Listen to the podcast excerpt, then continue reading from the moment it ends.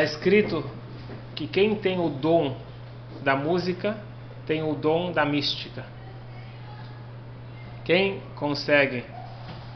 Sabe qual é o dom da música? O dom da música não é você cantar bonito, não é isso. O dom da música é você ficar escutando a mesma música várias vezes. Esse é o dom da música. Aquela pessoa que escutou uma música e você coloca, ah, já escutei, troca de música. Então ele não sabe apreciar a música, porque quem realmente aprecia a música, ele vai escutar as nuances, as vozes. A mística judaica, qualquer mística que seja, mas estamos falando especificamente da Hassidut, para você se aprofundar, você precisa ter dedicação, perseverança e paciência. E tem que ter e tem que ter essa alma mais apurada. É interessante que parece que é uma musiquinha, sabe quando você tem um farbrengen e você tem uma musiquinha, acho, acho que é um intervalo, para dar um intervalo entre uma fala e outra. As músicas são mais profundas do que as palavras, só que as pessoas às vezes não dão importância para isso. Explica a Kabbalah que aquilo que você não consegue transmitir com palavras, por serem muito profundas, são transmitidas através da melodia. E essa melodia te conecta espiritualmente muito forte. E por isso que a gente toma cuidado de não escutar músicas que não foram feitas por pessoas que são nossos exemplos. Porque dentro da música você tem a essência da pessoa. Mexe na cultura da pessoa. Isso, for, isso conecta a minha essência a uma essência boa ou não. Então, por isso que é importante saber que música eu estou escutando. Ah, essa música é muito bonita. Sim, mas quem foi que compôs essa música? Ah, não tem isso. Que, que alma que alma está lá dentro? Porque quando você lê um livro, você está lendo a filosofia daquela pessoa. Também tem que tomar cuidado qual livro ler. Mas escutar uma música, não um kasher, vamos chamar assim, uma música que vem das clipot, ela tem influência muito forte. Mas não é o tema de hoje. Vamos falar hoje sobre as músicas boas, sobre os nigunim. O nigunim me conecta fortemente com a minha neshama e a minha neshama com Hashem. Os nigunim, eles têm um poder acima de palavras. Está escrito que a língua é a pena do coração e o nigun é a pena da alma. Através do nigun eu revelo a minha alma, expresso a minha alma, conecto a minha alma. E por isso tem vários tipos de nigunim. Você tem nigunim mais, não gosto dessa palavra melancólico, mas são mais de saudades, assim que é usado nigunei gaguim, que despertam a minha saudade para a minha origem. Sabe aquele filho que ele está longe e de repente bate as saudades? Todos nós temos dentro de, no, de nós um filho de Hashem, a Neshama, a alma, que ela sente saudades. Às vezes a gente não está consciente dessas saudades, nós vamos revelar essas saudades através do Nigun. Nigunei Gaguim. Vocês estão prontos? Eu vou tocar, tentam se concentrar. Esse Nigun, ele é baseado, ele é, é usado palavras que o rei Salomão, Shlomo Amelach, ele usa. David, Shlomo Amelach, ele fala Kol dodi dofek pitchilie achoti rayati yonati tamati. Vamos só relembrar um pouquinho aquele livro de romance. Shira Shirim. Muito bom. Parabéns, mas aquele livro de romance do rei Salomão que fala do amor do homem e de uma mulher. Nós sabemos que ele está falando do amor entre Hashem e Bnei Israel.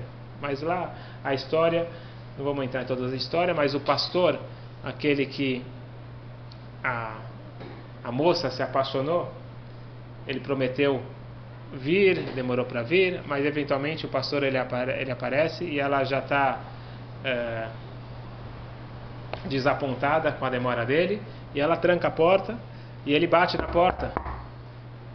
Kol dodi dofeka, a voz do meu querido está batendo. Pitrili, por favor, abra para mim. E como que ele chama a moça? A Roti, minha irmã, eu te amo igual uma irmã igual uma esposa, igual igual uma amiga, igual uma esposa, igual é, tamati. São quatro níveis, ahoti, rayati, yonati é igual minha pomba. São quatro níveis de amor e de relacionamentos. existem esses quatro níveis no nosso relacionamento com Hashem. Não é o momento de entrar agora em, nos detalhes, quatro níveis, mas eu quero que vocês escutem dentro desse Nigun essa expressão de amor que nós sentimos. Quando você sente amor, você quando você se sente amado, você sente amor por aquela pessoa.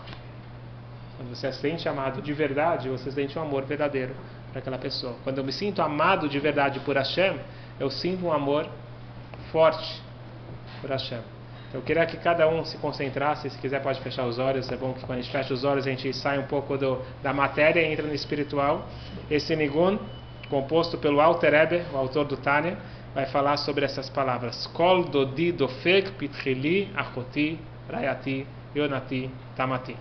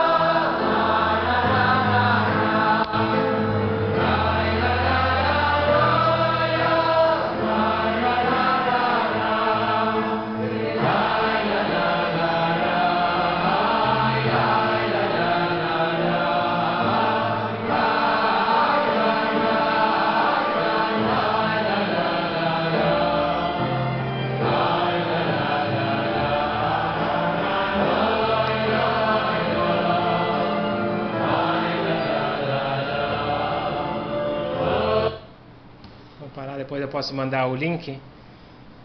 E para entender que esse Nigun, ele tem o poder, se nós escutarmos algumas vezes estivermos com a preparação certa, de despertar o que é chamado na Kabbalah Itaruta Deletata, o despertar de baixo.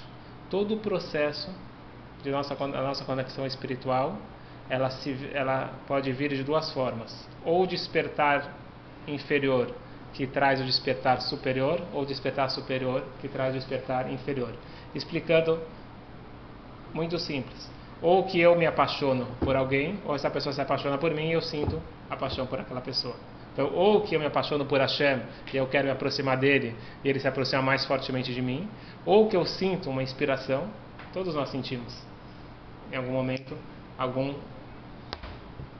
não chama de sinal, mas a gente sente alguma coisa a mais insight não intelectual, sentimental. Eu sinto uma presença de Hashem mais forte e isso me desperta para poder se aproximar dele. Então a ideia daqui é que o noivo ele está batendo lá, mostrando muito amor pela moça e a moça tem que sentir de volta. Então nós somos aqui no caso a moça que temos que sentir o amor de Hashem.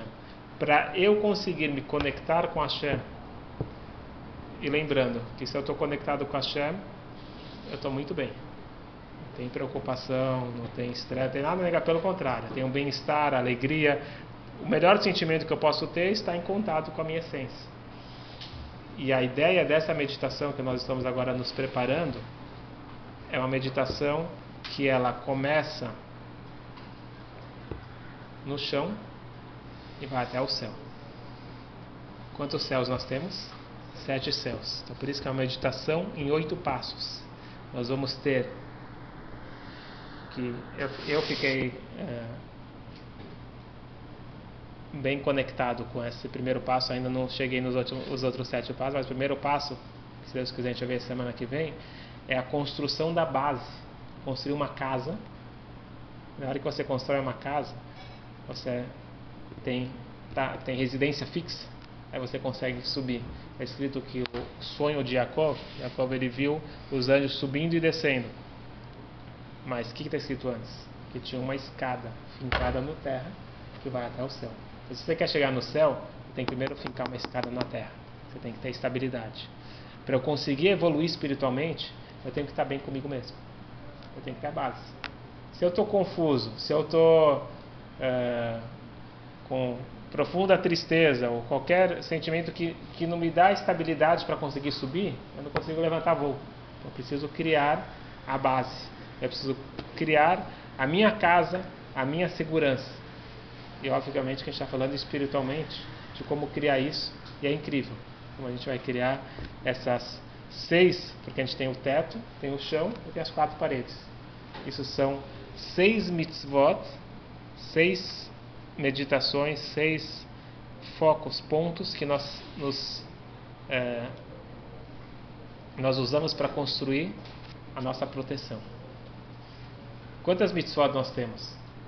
613 da Torá, mais 7 do nosso sábio, dá 620, que dá valor numérico de Keter, coroa. Nós temos, a Kabbalah diz que tem 620 túneis de luz que me conectam com a chama. Só que dentro dessas 620 tem seis mitzvot, tem seis túneis, que eles são mitzvot tmidiot. São seis mitzvot que elas são cumpridas todos os momentos, em todas as situações. Em geral, por exemplo, mitzvah do Brit Milá é só para homem, e só no oitavo dia, isso é uma vez na vida. A mitzvah das velas do Shabbat, só na sexta-feira. Cada mitzvah tem, a gente tem é, Olam, Shana e Nefesh. Tem lugar, tempo e quem. Então tem mitzvot dos homens, mitzvot das mulheres, do rei, dos koanim, etc. Tem mitzvot que é dia de semana, tem mitzvot que é dia Yom Kippur, tem o tempo. E depois tem os lugares, tem mitzvot que é só em Eretz Israel, tem mitzvot assim por diante. Tem seis mitzvot que elas são o tempo todo. Exemplo, uma. Anochi Hashem Elokecha. Querer, conhecer Hashem, que dia? Só dia de semana? Só Shabbat? Só Yom Kippur? Quem? Todos. Que lugar? Todos os lugares. Essa mitzvah é o tempo todo. Shema Israel Hashem Elokeinu Hashem Echad. Unicidade divina. Quando que é? O tempo todo. Lo Yelecha Elohim Acharim. Não pode ter outros deuses. Idolatria. Todos o tempo todo. Mas... Quais são as outras? Amor. Amarás Hashem, teu Deus. Quando quem? Todo mundo o tempo todo. Reverência, temor de Hashem. Irá. O tempo todo. E a sexta qual que é, Shlomo? Valendo um bolo? Lo taturu acharei levavchem vacharei einechem. Dario traduz.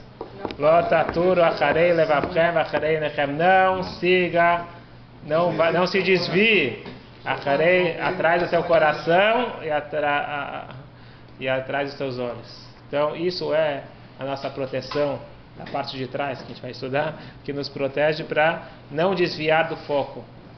Não desviar. Essas seis mitzvot elas são chamadas seis mitzvot midiot, o tempo todo. Mas 620 da Torá tem essa Essas seis estão dentro do 113. Sim, mas não foi sempre. Mas tem aquela de né? Muito Aham. tempo e tal. é, E aí, na verdade, é só. Não, não dá os 600 e. Tá? aí- 620. Não, tá, mas não é pra todo mundo. Quê? Não é pra todo mundo que tem que fazer 600 Não, então, a, to, a total, nós temos 620 mitzvot. Tem as mitzvot do rei, por exemplo. Ele cumpre em nome do povo. As mulheres cumprem em nome dos homens. Os homens cumprem em nome das mulheres. Os Kohanim cumprem- Tá É, um- é um, é um quebra-cabeça que cada um tem a sua. É um conjunto. um conjunto, cada um tem a sua contribuição. Mas essas seis são as únicas seis que elas são para todo mundo, em todos os tempos, isso é legal pra todo mundo ter em sua todos os lugares. Exatamente. Pra não ter um que o outro. É, Essas, essas mitzvot a gente vai entrar mais profundamente eh, na, na semana que vem, mas eu queria falar um pouquinho sobre. A gente fala muito de meditação, aí é para falar, ah, mas eu sou uma pessoa prática. Eh, meditação não é para mim. Eu não sou uma pessoa mística, sou uma pessoa prática. Não, não- Temos que lembrar que meditação, sabe o que é meditação? Meditação é usar a mente. Onde está nosso, nosso, nosso poder, David? Onde está nosso poder? Na mente. Você tem que ser, muito bom. Ele está falando que o, o rei, o rei é aquele que a mente está em cima do coração, em cima da, da ação. A questão é o seguinte: tudo que eu preciso na vida depende da minha mente.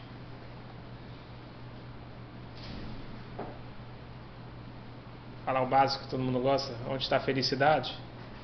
Então, o cara pode estar num lugar maravilhoso, com pessoas maravilhosas, tudo certinho, e ele está lá depressivo, porque a cabeça dele não está lá. Ele pode estar no pior dos lugares, pode estar no campo de concentração e estar feliz, porque a cabeça dele está em outro lugar. Então você vê como que a cabeça é tudo.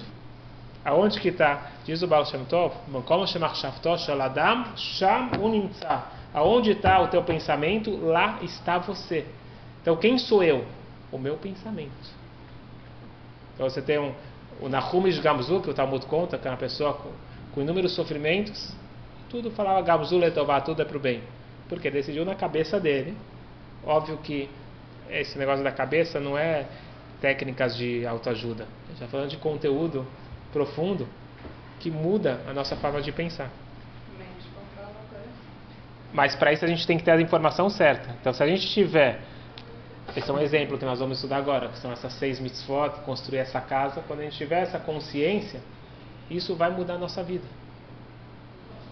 Quem conseguir treinar a sua mente, porque a nossa mente é muito difícil treinar. Tem, quando você fala para alguém, ó, eu quero que ninguém pense aqui, ninguém pense num cavalo branco. Todo mundo já pensou. Se ninguém obedece. Quer dizer, a nossa mente não obedece. Certo? Nossa mente, ela não está treinada para pensar. Eu escutei uma vez de um grande sábio que ele disse o seguinte: se a pessoa pensasse cinco minutos por dia, a vida dele seria outra. A gente não pensa. A gente raciocina, você lê as notícias, você lê e escuta de alguém e você repete aquilo que você escutou. Você parou para pensar por conta própria cinco minutos? Difícil. Não, não pensar tsures. Isso daí as pessoas pensam Não, por conta própria. Não, eu tô falando, pensar. Tem insights próprios. Tem- tem- quando você teve o último insight de Torá, assim, uma coisa profunda que você realmente pensou, uma coisa que não você está raciocinando o que você escutou. A gente não está acostumado a pensar. E sabe que um dos grandes problemas nossos hoje é o, o livro. No passado, não existia livro.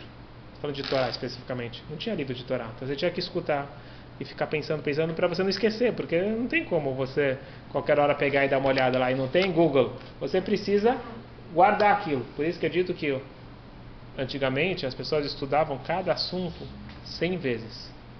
100 vezes. O que quer dizer 100 vezes? Ficar duas, 100 vezes. Primeiro que não tinha texto. Sem vezes ficar pensando. A gente, quando tem um problema, a gente pensa mais de 100 vezes naquele problema. Certo? Então eles pensavam 100 vezes em coisas boas.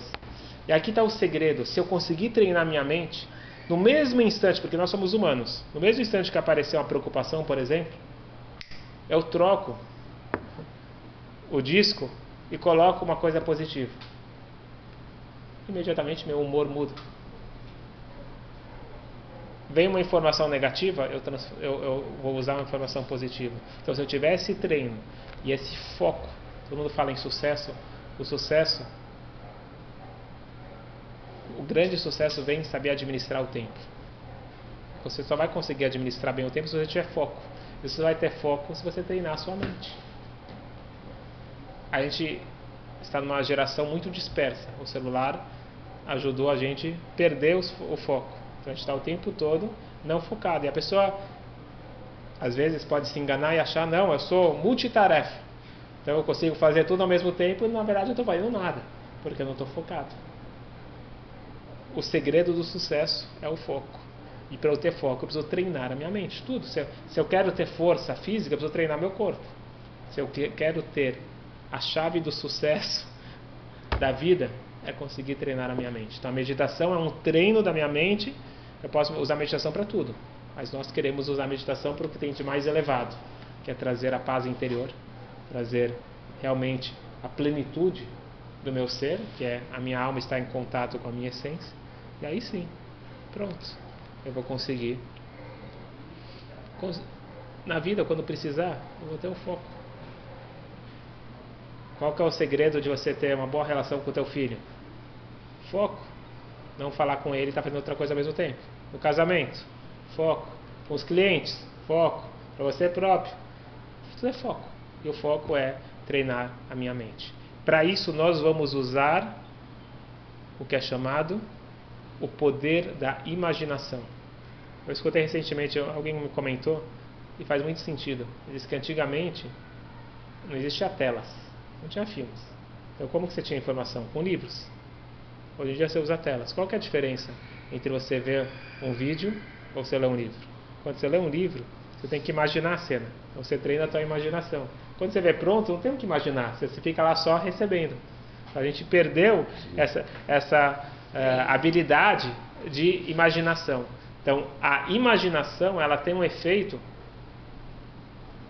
enorme. Então, alguém que está, por exemplo, dirigindo, ele começa a imaginar um, uma coisa ruim, aí gera um pânico e ele não consegue dirigir. Ele está no elevador, ele imagina que não sei o que vai acontecer, e gera um pânico. O que quer dizer pânico? A cabeça dele começou a pensar alguma coisa ruim e gerou fisicamente sensações ruins.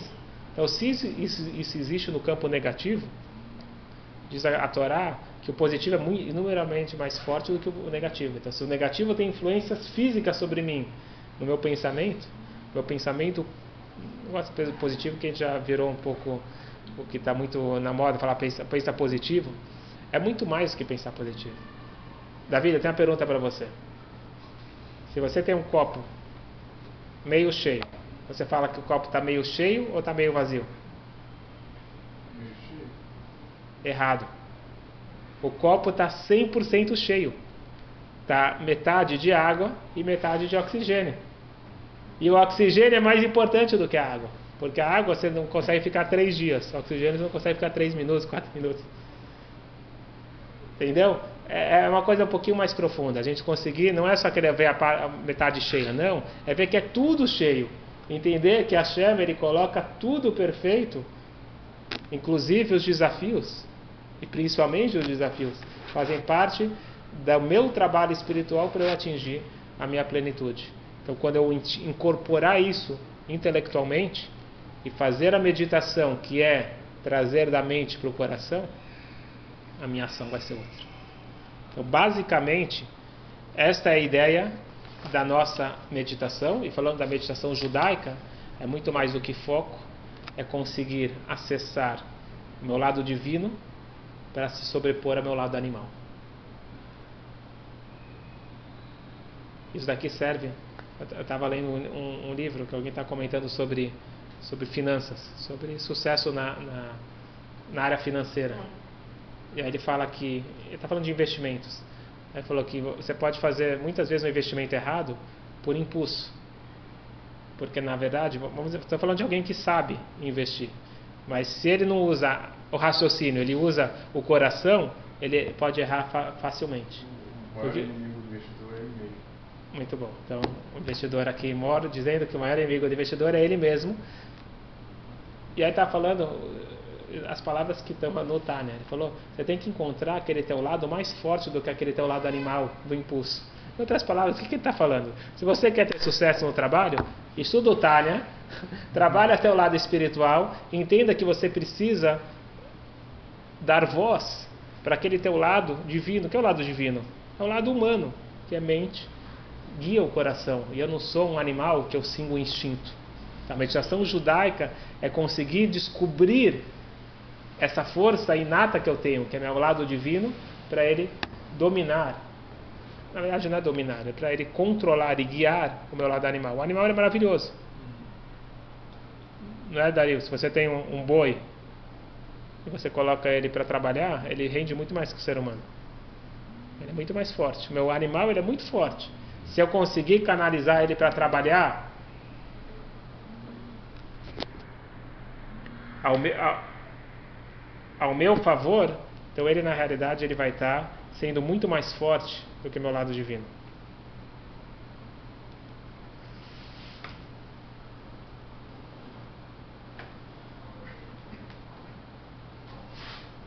Com o poder da imaginação, eu posso em qualquer momento, me colocar em qualquer lugar do mundo, em qualquer situação que eu quiser. No lugar onde está meu pensamento, lá eu me encontro. Portanto, a meditação judaica, ela tem esse poder de fazer com que o melhor de mim, que é o meu lado divino, a minha alma, ela brilhe.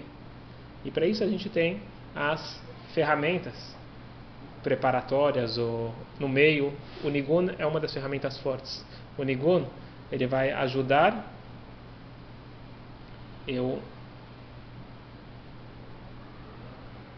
ir não, não, não. Eu, eu, eu despertar algo que eu não consigo com palavras. O estudo, ele traz um lado da minha, da minha personalidade, da minha alma, que é um nível mais baixo.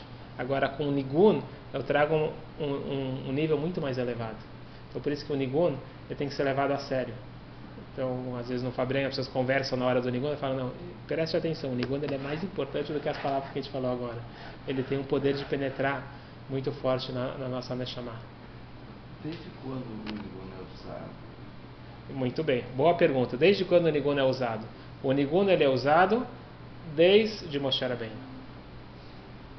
Então, Moshe Rabbeinu, ele era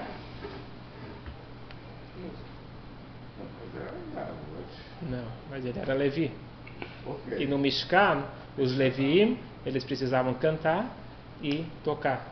Quem era gago não cantava. Mas todos os Leviim que eram aptos, eles cantavam e tocavam. Isso fazia parte do trabalho espiritual de conexão com a Hashem. Então, para o Korban funcionar, não bastava os Kohanim. Tinha que ter os Levim cantando e tocando. Então, desde o Beit HaMikdash, a música, ela é essencial. A, todo mundo sabe que a música ela tem um poder muito forte. Mas o que eu alertei é que tem um poder para o bem e para o mal. Então, a, a música, ela desperta ela vem, ela revela a essência de alguém e conecta com a essência de alguém. Então tem que saber com que essência eu quero me conectar. Então os nigunim, eles são basicamente criados ou por um rebbe ou por um grande Hassid. Então são por pessoas é, espiritualmente elevadas que elas têm é, a capacidade de transmitir essa essência. Tem coisas curiosas que uma vez, eu acho que foi o Baal Shem Tov, se eu não me engano, que ele estava passando numa floresta e escutou um camponês cantando, se está cantando, está tocando flauta, uma, uma música maravilhosa. E ele gostou tanto, ele perguntou se ele podia comprar dele aquela melodia. Ele comprou, ele ensinou para o rabino e o homem esqueceu. Ele passou pra, e agora ele cacherizou, ele trouxe aquela melodia para a.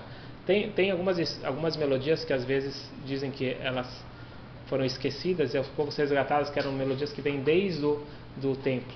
Uma das melodias que dizem que vem desde o templo é o que a gente canta em Rosh Kippur.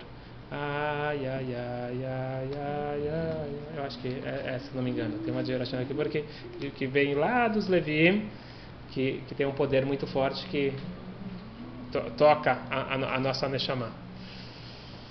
Portanto, eh, resumindo, nós vamos, Bezerra Hashem, agora nesse curso, construir o nosso Mishkan, a nossa casa, a nossa estabilidade emocional, física aqui na, aqui na Terra, para, se Deus quiser, construir a nossa escada que vai subir em sete degraus até o sétimo céu, Bezerra Hashem. Todos convidados a participar dessa jornada espiritual e vamos depois fazer a, a meditação prática para realmente ter experiência de uma imersão da alma.